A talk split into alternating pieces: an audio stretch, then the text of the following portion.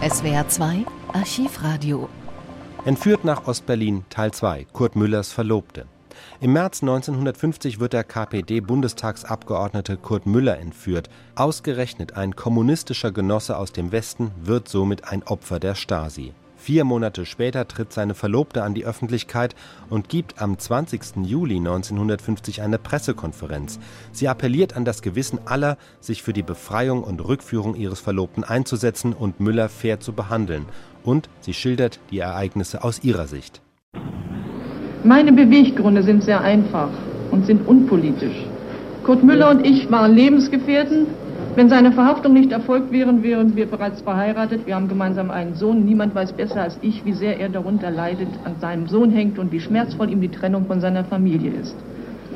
Sie werden vielleicht die letzten Pressemeldungen gelesen haben, aus denen hervorgeht, welch unmenschlicher Behandlung dieser Mann heute ausgesetzt ist, von Seiten seiner eigenen Genossen und Freunde, obgleich er von seiner Mutter so erzogen von frühester Jugend an in der kommunistischen Bewegung tätig war, kein Opfer scheute, und obgleich er wegen dieser seiner politischen Haltung elf Jahre während des nationalsozialistischen Regimes im Zuchthaus und KZ saß. Es geht für mich darum, an den Teil des deutschen Volkes zu appellieren, dem es ernst ist um die Menschenrechte. Und ich wende mich an alle diejenigen Kreise, die bereit sind, diese Menschenrechte zu verteidigen. Denn gerade hier liegt ein schreiendes Unrecht vor und gerade hier zeigt sich, was geschehen kann, wenn diese Menschenrechte verachtet werden.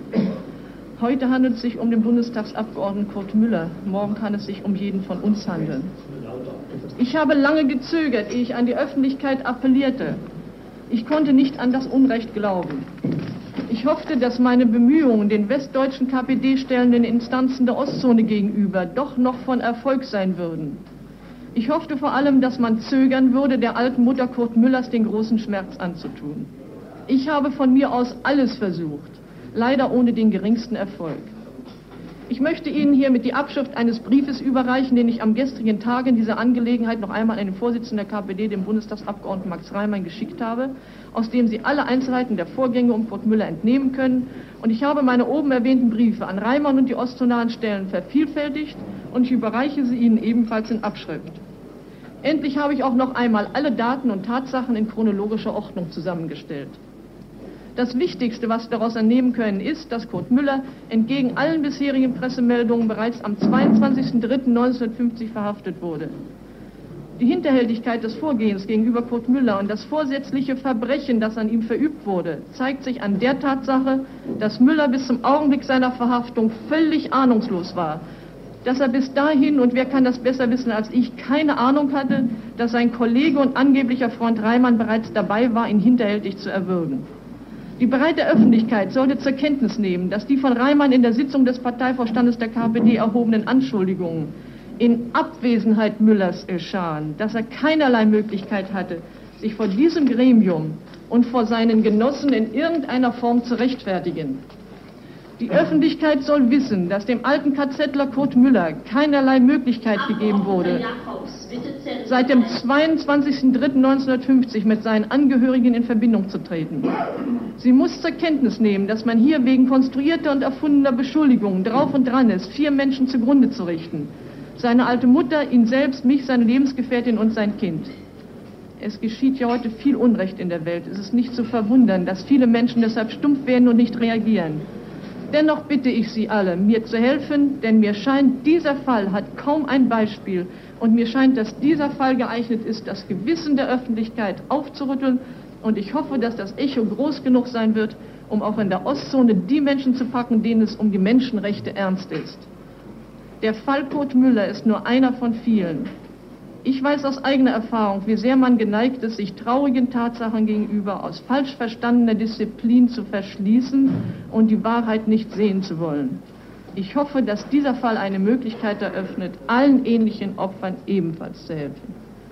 Ich darf vielleicht anschließend noch Daten geben über die in chronologischer Reihenfolge, die Ihnen kurz mitteilen, wie diese Aktion vor sich gegangen ist. Der Vorsitzende der KPD, Bundestagsabgeordneter Max Reimann, fuhr von Hannover aus am 15. März 1950 nach Berlin und weilte dort einige Tage zur Besprechung.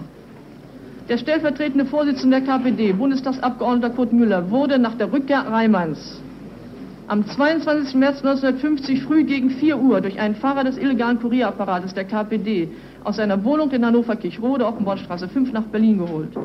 Man teilte ihm mit, dass es sich um eine der üblichen Fahrten zwecks Besprechung aktueller politischer Probleme handelte und Kurt Müller verabschiedete sich von mir mit dem Bemerken, er sei spätestens in drei Tagen zurück. Es steht außer Zweifel, dass bis zum 22. März dieses Jahres dem Abgeordneten Kurt Müller in keiner Form bekannt war, dass seitens des Parteivorstandes der KPD oder des Zentralsekretariats der SED oder irgendwelche ostzonaler Stellen auch nur die geringsten Vorwürfe gegenüber erhoben wurden oder dass seine politische und persönliche Haltung kritisiert werden sollte. Er fuhr also in völliger Unkenntnis von gegen ihn beabsichtigten Maßnahmen nach Berlin und keineswegs, wie spätere Pressemeldungen sagten, um sich bei irgendwelchen ostzonalen Stellen zu rechtfertigen. Als ich nach einigen Tagen entgegen seinen bisherigen Geflogenheiten ohne Nachricht von Müller blieb, versuchte ich ihn über das Zentralsekretariat der SED zu erreichen bzw. den Termin seiner Rückkunft zu erfahren. Bei zweimaligen Anrufen wurde mir ausweichend geantwortet, er sei nicht zu erreichen, habe sehr wichtige Besprechungen. Entgegen seiner Gewohnheit meldet sich aber Kurt Müller nach dem 22. März 50 auch nicht bei seiner Mutter in Berlin und weder sie noch ich erhielt seit diesem Tage Post von ihm. Das alles lässt nur den Schluss zu, dass Müller sofort nach Betreten der Sowjetzone am 22. März 50 verhaftet wurde. Meine wiederholten Anfragen bei hohen KPD-Kreisen nach dem Verbleib Kurt Müllers und dem Termin seiner Rückkehr wurden mit Ausflüchten beantwortet und es wurde der Anschein erweckt, als befinde sich Müller auf einer ganz besonders wichtigen Reise. Man erweckte mir den Anschein, er sei in einer ganz besonders wichtigen Mission unterwegs. Ich schenkte den Angaben Glauben und wähnte Müller in Moskau oder China, weil sein Stillschweigen in völligem Widerspruch zu seinem bisherigen Verhalten war. Er meldet sich in früheren Fällen in der Regel täglich, telefonisch oder telegrafisch. Am 8. Mai 50 wurde ich plötzlich mit der Zusicherung, Kurt Müller zu treffen, aus unserer Wohnung abgeholt und ebenfalls über die Zonengrenze gebracht. Der Fahrer gab an, dass, dass er den Auftrag habe, mich nach Berlin zu fahren. Auf der Ostzonenseite wurde ich aber sofort dem Sicherheitsapparat der SED übergeben und ich befand mich seit diesem Augenblick in ständiger Überwachung. In Berlin versuchte man, mich in ein vorbereitetes Quartier im Ostsektor zu bringen, was ich ablehnte. Man machte mir bis zum 12. Mai 50 Hoffnung, Kurt Müller bald sprechen zu können, der bald von einer wichtigen Reise zurück sei. Am 10. Mai wurde auf einer außerordentlichen Parteivorstandssitzung der KPD, wie Sie wissen, Kurt Müller ausgeschlossen, mit der bekannten Begründung durch den Parteivorsitzenden Max Reimann. Und am 12.05. meldet die westliche Presse Berlins bereits die Verhaftung Kurt Müllers. Mir wurde erst am gleichen Tage, also am 12. Mai 50, ohne dass ich Kenntnis von den Pressemeldungen hatte, durch die Beauftragten des Sicherheitsapparats der SED, ohne Begründung die Verhaftung des Bundestagsabgeordneten Kurt Müller mitgeteilt. Die Mitteilung von der Verhaftung Müllers wurde mir in Gegenwart seiner 70-jährigen Mutter gemacht, die seit vor 1918 aktiv in der Arbeiterbewegung gestanden hat und wiederholt für ihre Treue und ihr Beispiel von der KPD-SED gelobt wurde.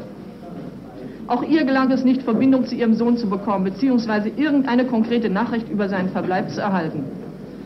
Meine Forderung von maßgeblichen Funktionären der SED, Ulbricht, Pieck, Dahlem und so gehört zu werden und Müller sprechen zu dürfen, wurden zunächst mit Ausflüchten beantwortet und schließlich strikt abgelehnt. Irgendwelche Vollmachten Müllers zur Regelung der Zukunft unseres Kindes konnte ich nicht erhalten. Ich wurde aufgefordert, meine Familie in der Ostzone zu holen.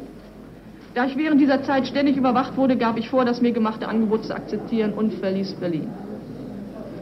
Nach meiner Rückkehr aus Berlin am 17. Mai 50 wandte ich mich unverzüglich an die KPD-Instanzen Hamburg und später Frankfurt mit dem Ziel, die Beweise für die Anschuldigungen gegen, gegen Müller kennenzulernen und die Namen der von Reimann genannten Personen zu erfahren, mit denen Müller angeblich Verbindung gehabt haben soll. Ich bat ausdrücklich um meine Vernehmung, weil ich aus ganz genauer Kenntnis der Person Kurt Müllers, seiner politischen Tätigkeit weiß, dass die von Reimann erhobenen Anschuldigungen falsch und erfunden sind. Alle diese Versuche scheiterten. Bei dem einzigen Mal, bei dem ich Reimann persönlich erreichte, am 23. Mai 50, kam es zu einem heftigen Auftritt, nachdem Reimann Müller als einen Agenten beschimpfte und erklärte, dass er persönlich maßgeblichen Einfluss auf die Behandlung Müllers gehabt hätte und dass er dafür die Verantwortung übernehme. Er betonte, dass nur seine Haft unter dem Naziregime und vor der rechtzeitigen Liquidierung in der Sowjetunion geschützt habe. Auf meinen Brief vom 27.05.50 an das Ostzonenministerium für Staatssicherheit über das Innenministerium der Deutschen Demokratischen Republik wegen Sprecherlaubnis und Erhalt einer Vollmacht für die Regelung der persönlichen Angelegenheiten Kurt Müllers erhielt ich keinerlei Antwort. Desgleichen nicht auf ein Schreiben an die gleiche Stelle vom 14.06., in dem ich noch einmal auf meine Bereitschaft zur Aussage aufmerksam machte, ein Schreiben vom 14.06.50 an den Präsidenten der Deutschen Demokratischen Republik Wilhelm Pieck, der Müller jahrzehntelang kennt und angeblich schätzte, blieb ebenfalls unbeantwortet.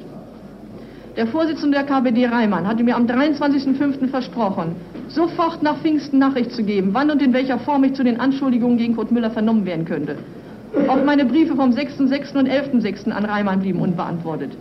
Ich erhielt auch trotz der Zusage Reimanns, sich darum bemühen zu wollen, die von mir benötigten Vollmachten nicht. Alle von mir erwähnten Tatsachen lassen darauf schließen, dass Kurt Müller bereits seit dem 22. März nicht mehr in Freiheit war, dass also die Unterschrift unter der Erklärung Müllers vom 6.5. sein Bundestagsmandat niederzulegen und die Unterschrift unter der Handlungsvollmacht vom gleichen Datum unter Zwang erfolgt ist und keinerlei Rechtsgültigkeit besitzen kann. Ich will noch darauf hinweisen, dass Kurt Müller 1934 wegen aktiver Tätigkeit gegen das Naziregime, wegen Vorbereitung zum Hochverrat zu fünf Jahren Zuchthaus verurteilt wurde, diese Strafe verbüßte und bis 1945 im Konzentrationslager Sachsenhausen interniert war. Die Entführung aus der Wohnung und der Empfang an der Zonengrenze, den ich selber mitgemacht habe.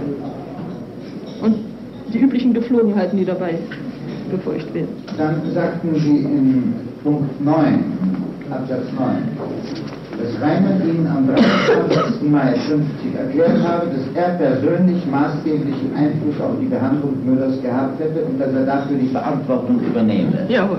Haben Sie etwas dazu getan, dass Max Reimann Gelegenheit erhält, die Verantwortung dafür zu übernehmen? Haben Sie zum Beispiel eine Strafanzeige wegen Beihilfe zum Menschenraub gemacht?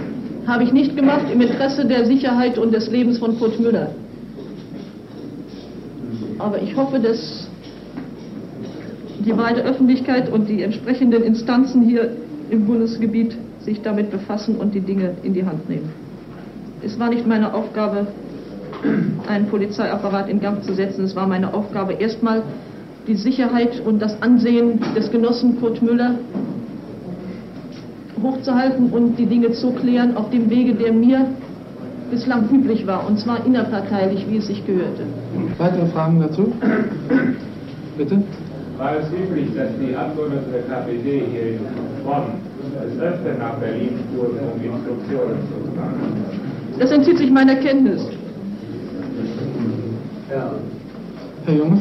Sie sprachen aber eben von üblichen Gepflogenheiten, als Sie oder in Ihrer Gegenwart Müller an der Zonengrenze empfangen wurden. Was haben Sie darunter, was verstehen Sie darunter? Üblichen Gepflogenheiten, dass ich äh, diese acht der Reisen selber mitgemacht habe und weiß, wie das abläuft. Aber ich möchte hierüber keine Angaben weitermachen, als sich hier um rein menschliche, persönliche Dinge handelt, um die primitivsten Menschenrechte und nicht um die Aufdeckung irgendeines äh, Apparates äh, der KPD-SED.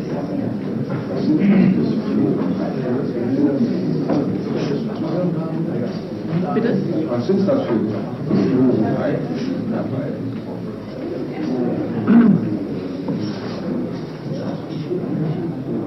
Sie werden abgeholt und werden dorthin gebracht, wo sie hinkommen sollen.